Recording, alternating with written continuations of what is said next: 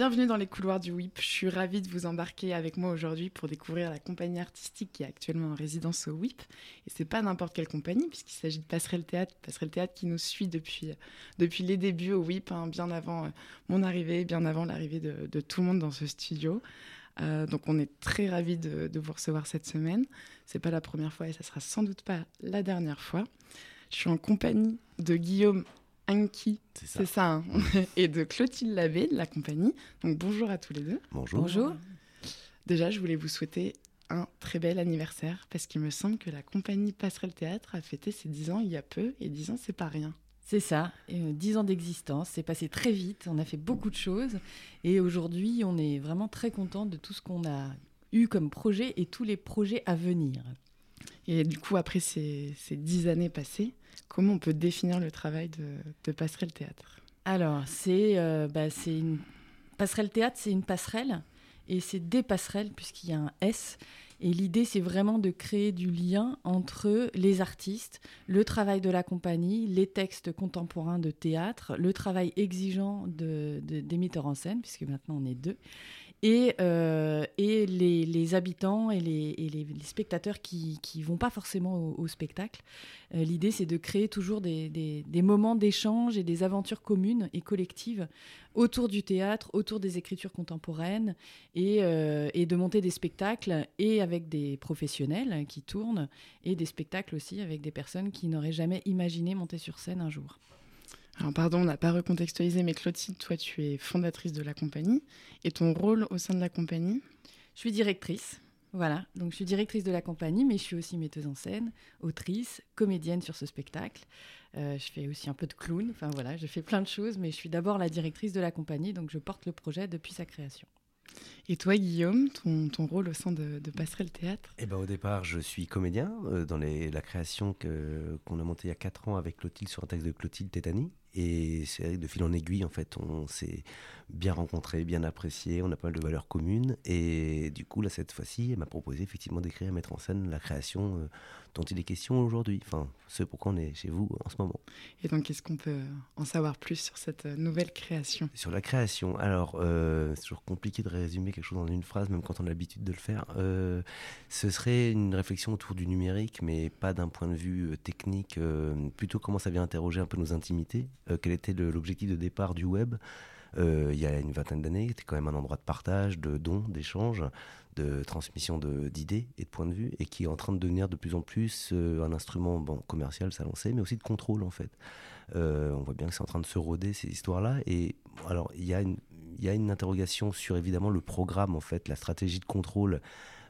et commerciale et politique des usagers et usagères, mais c'est aussi peut-être dans ce spectacle comment ça vient aussi télescoper avec nos intimités, en fait, les émotions que ça nous procure concrètement. Enfin, par exemple, une phrase toute simple, on, sait tous qu'en fait, les réseaux euh, nous rendent relativement anxieux et frustrés. En fait, hein, pour aller vite, on a toujours l'impression qu'on a une vie de merde par rapport au voisin ou à la voisine.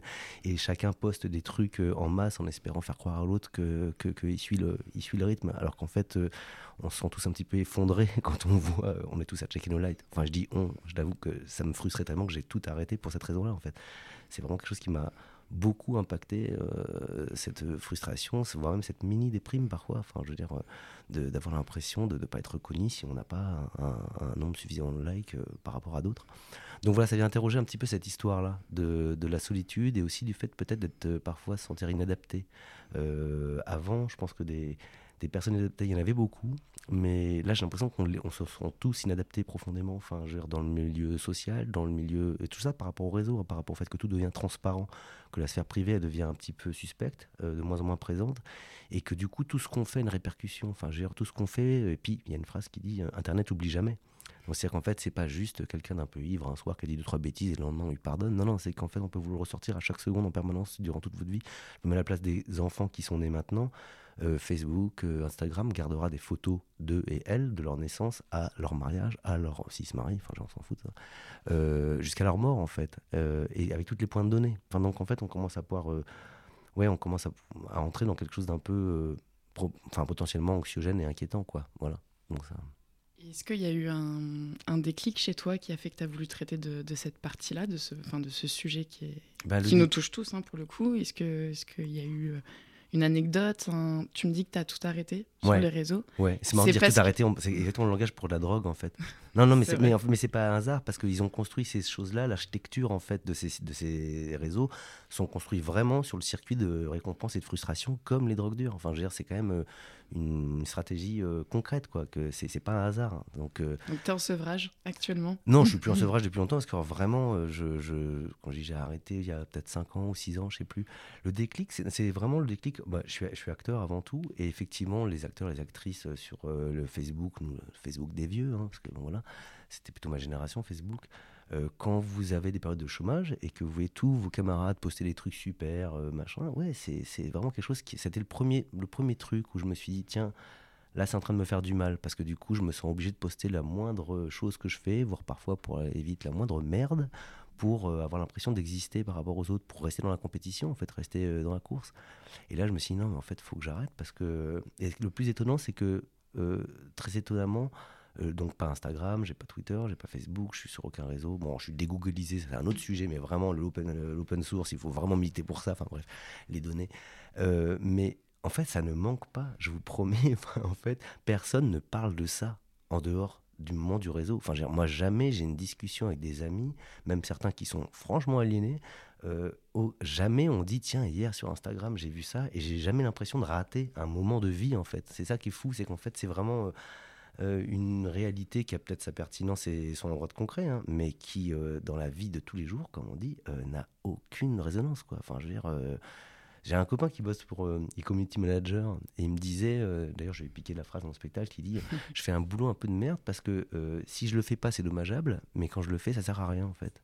C'est en fait, ça sert à rien d'avoir des likes. Par contre, si t'es pas sur les réseaux, ça devient dommageable. Ça devient hyper bizarre. Il y a une espèce de dichotomie. Enfin, c'est un peu étrange comme truc. Quoi. Et est-ce que vous avez ce, même avis au sein de l'équipe artistique sur euh, le numérique? Est-ce que vous avez la même pratique?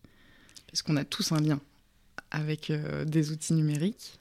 Alors c'est vachement, vachement étonnant parce que euh, quand Guillaume m'a parlé de ça, moi été complètement dans l'ignorance de ma dépendance. Enfin, j'étais moi, je suis assez accro, en fait, et euh, accro au niveau professionnel. Ce que tu disais tout à l'heure, ça me parle beaucoup parce que nous, euh, effectivement, au sein de la compagnie, on est beaucoup sur les réseaux sociaux. Il faut qu'on communique absolument pour, effectivement, enfin voilà, c'est une espèce de, de, de, chose indispensable pour, euh, pour avoir la sensation d'exister. Et du coup, ce projet-là, je trouve qu'il est super intéressant parce qu'à deux endroits, il me met un peu en danger. Euh, le premier endroit, c'est que je me mets en danger parce que je vivais sur scène et que d'habitude je suis metteuse en scène. Donc là, c'est un premier endroit de danger. Et il y a aussi ce danger de remettre en question un système dans lequel on est impliqué et de se dire comment je peux me sortir de ça en fait. Et c'est vachement dur j'y arrive pas. Pour l'instant, on n'y arrive pas du tout. Euh. c'est vrai qu'on a aujourd'hui, on a un peu de recul où on se dit ah tiens, euh, il faut qu'on fasse une photo et deux secondes après, on se dit mais est-ce que vraiment il faut qu'on fasse une photo? Enfin, voilà, moi ça m'interroge beaucoup sur mes pratiques. Après, euh, ça ne veut pas dire que je les ai changées. Donc il y a du chemin. Je pense qu'il y a tout un cheminement à avoir. est-ce qu'on va, est-ce qu'on va arrêter ou pas? Et je sais que Samuel Desfontaines, qui est comédien sur le spectacle, lui, il a arrêté tous les réseaux sociaux pour la même raison que toi. Mmh. Donc euh, moi, c'est vraiment au niveau professionnel que je trouve euh, que j'ai vraiment du mal à, arrêter ça et au niveau personnel aussi. Enfin, voilà, je... juste un truc, je veux juste faire une petite parenthèse parce qu'il ne faudrait pas croire que déjà le spectacle, c'est pas un spectacle pédagogique, didactique. Mm. On n'est pas en train de développer des thèses, on n'est pas en train de dire aux gens ce qu'ils doivent penser. Enfin, le théâtre, c'est vraiment le droit de la question, pas de la réponse, on y tient beaucoup. Euh, il ne s'agit pas forcément d'arrêter les réseaux. Moi, par exemple, on parlait de moi, c'est mon choix. Le fait que Clotilde ne souhaite pas pour l'instant, on n'y arrive pas, c'est un autre choix. Enfin, euh, je pense que c'est toujours des outils, ces choses-là. Bon, ce qui est compliqué, c'est que les réseaux actuellement, Facebook, Instagram, Twitter, enfin Twitter peut-être un peu moins, sont vraiment maintenant clairement une dimension, enfin j'ai une optique de, contrôle et commercial, mais aussi politique. On voit bien qu'ils testent quand même maintenant des, des, des, des, protocoles en fait de, on pourrait dire de mince de d'incitation de, euh, pour des, certaines pensées, pour même influer sur des votes, etc. Bon, ça c'est une chose, mais en tant que tel, c'est des outils, ça peut être euh, très bien. Et j'insiste vraiment qu'il y a des choses très belles qui sont faites, que ce soit dans la société du libre, euh, les Fab Labs, le do-it-yourself, les hacker makers, enfin, le numérique, c'est des super choses aussi, quoi. Mais c'est juste en tout cas peut-être agir en conscience en fait, savoir qu'il y a aussi des options qu'on peut qu'on peut qu'on peut supprimer. Euh, voilà, il y a plein d'outils. Je vais pas rentrer dans le dire des VPN, etc. Mais en fait, il y a plein de choses possibles aussi pour euh, pour alléger la frappe en fait quoi. Voilà. C'est sûr qu'il y a des alternatives, mais, euh, l'hégémonie des, grands euh, laisse peu la place. Voilà, mais Framasoft, voilà, aller vers Framasoft et tout ça. Voilà. Du coup, j'imagine que c'est ça que vous avez envie de provoquer chez, chez le public, plutôt des interrogations. Enfin, moi, j'ai assisté à une présentation d'étape il y a quelques mois, avec, on était une dizaine. Il faut dire qu'après votre lecture de texte, chacun avait quelque chose à dire sur, euh, sur le thème et la discussion aurait pu durer des heures. C'est ça que vous avez envie de provoquer chez les gens? Euh, Ouais, Guillaume, je te laisse répondre parce que justement, c'est pas simplement un spectacle. Oui, c'est vrai que c'est un peu l'objet de départ et j'en ai parlé tout de suite avec Clotilde, c'est qu'en fait déjà le spectacle on le veut vraiment très itinérant, très mobile, c'est-à-dire vraiment idéalement qu'on puisse le monter en 4 heures et le jouer dans la foulée, euh, le côté un petit peu entre guillemets euh, guérilla clandestine, non mais c'est vrai pouvoir arriver et, repartir. Et euh, mais d'ailleurs comme le web, enfin voilà que ce soit vraiment comme le web, un truc mobile en fait. Et aussi surtout, euh, le spectacle c'est un prétexte en fait à se rencontrer et à échanger. Euh, il sera automatiquement suivi en fait d'une rencontre après. On laissera évidemment 5-10 minutes de pause pour que celles et ceux qui souhaitent partir et ne pas y participer, c'est leur droit, puissent, quitter la salle mais vraiment on se sera dit, euh, on, invite les gens euh, à, rester, échanger, euh, poser des questions, des incompréhensions, et mettre vraiment des critiques, même très vives, et on va rentrer dans un débat. Et bon, d'expérience, on sait très bien qu'en plus le débat au bout de... C'est pour ça qu'on veut que le spectacle dure pas trop longtemps, parce que je sais très bien que ça, la rencontre dure généralement bien plus longtemps que la durée du spectacle, donc il ne s'agit pas qu'il fasse deux heures. Et, et, en fait, très souvent, au bout d'une demi-heure, en fait, les personnes commencent à échanger, débattre entre eux. Et nous, on est, on est complètement dehors et c'est là que c'est intéressant parce qu'il y a cette histoire de contamination des idées en fait au théâtre où des fois les gens disent ouais mais ça concerne que 400 personnes. Oui mais c'est pas grave. Enfin je veux dire euh, la contamination des idées dans le bon sens du terme dans le sens vertueux elle, est vraiment euh, effective. Et nous on a juste envie de, lui donner un petit coup de pouce dès le départ et que les gens se saisissent que les réponses c'est voilà aux gens de les trouver. C'est pas à nous de leur fournir et qu'on puisse par contre vraiment échanger. Et, euh, et comme tu le disais et c'est qu'en fait, on est assez étonné par le fait que voilà, un, sujet comme le numérique, ça touche les enfants de 7 ans à 77 ans. Vraiment, quoi. Toutes les générations se sentent concernées. Et d'ailleurs, avec des, problématiques ou, des, plaisirs, quelque part, assez semblables. Et moi, je me posais une question. Euh, comment, au-delà du texte que, vous travaillez, euh, on, se rend compte du numérique sur scène? Parce qu'a priori, c'est une forme plutôt légère, cette création. Est-ce qu'il y a des outils euh, que vous allez travailler pour, euh, pour rendre compte de ce thème-là eh ben, ce qui est super intéressant, c'est que justement, on ne va pas du tout utiliser euh, des outils contemporains, modernes, numériques, projection vidéo et, plein d'accessoires.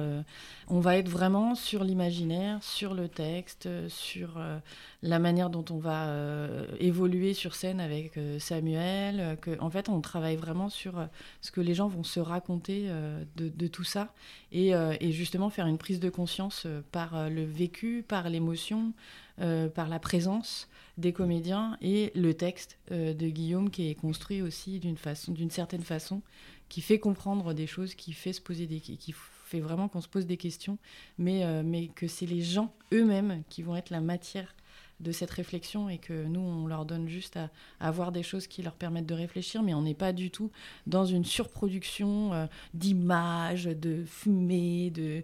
Mmh. Voilà, on a un travail donc euh, avec David S., qui est musicien, euh, qui fait la composition du, de, tout l'univers sonore euh, du spectacle qui est là aujourd'hui et qui est arrivé hier.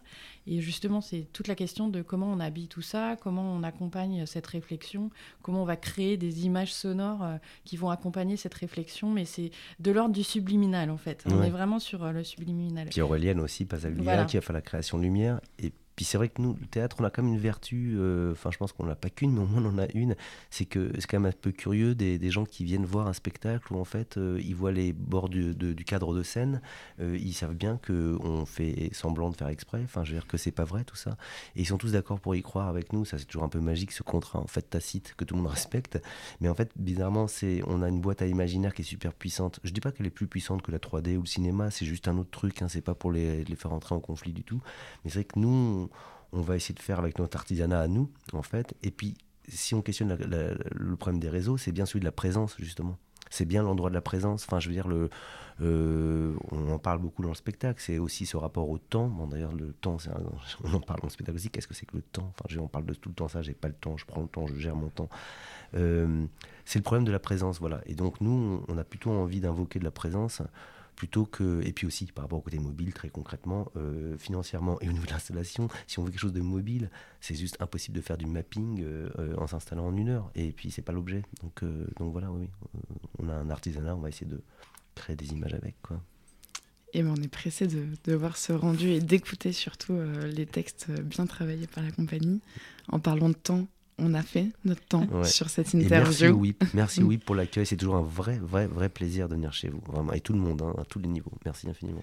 Merci à vous surtout euh, de permettre ça, d'ouvrir les répétitions euh, aux usagers quotidiens du WIP, de, de, présenter votre travail là, comme, comme cet après-midi.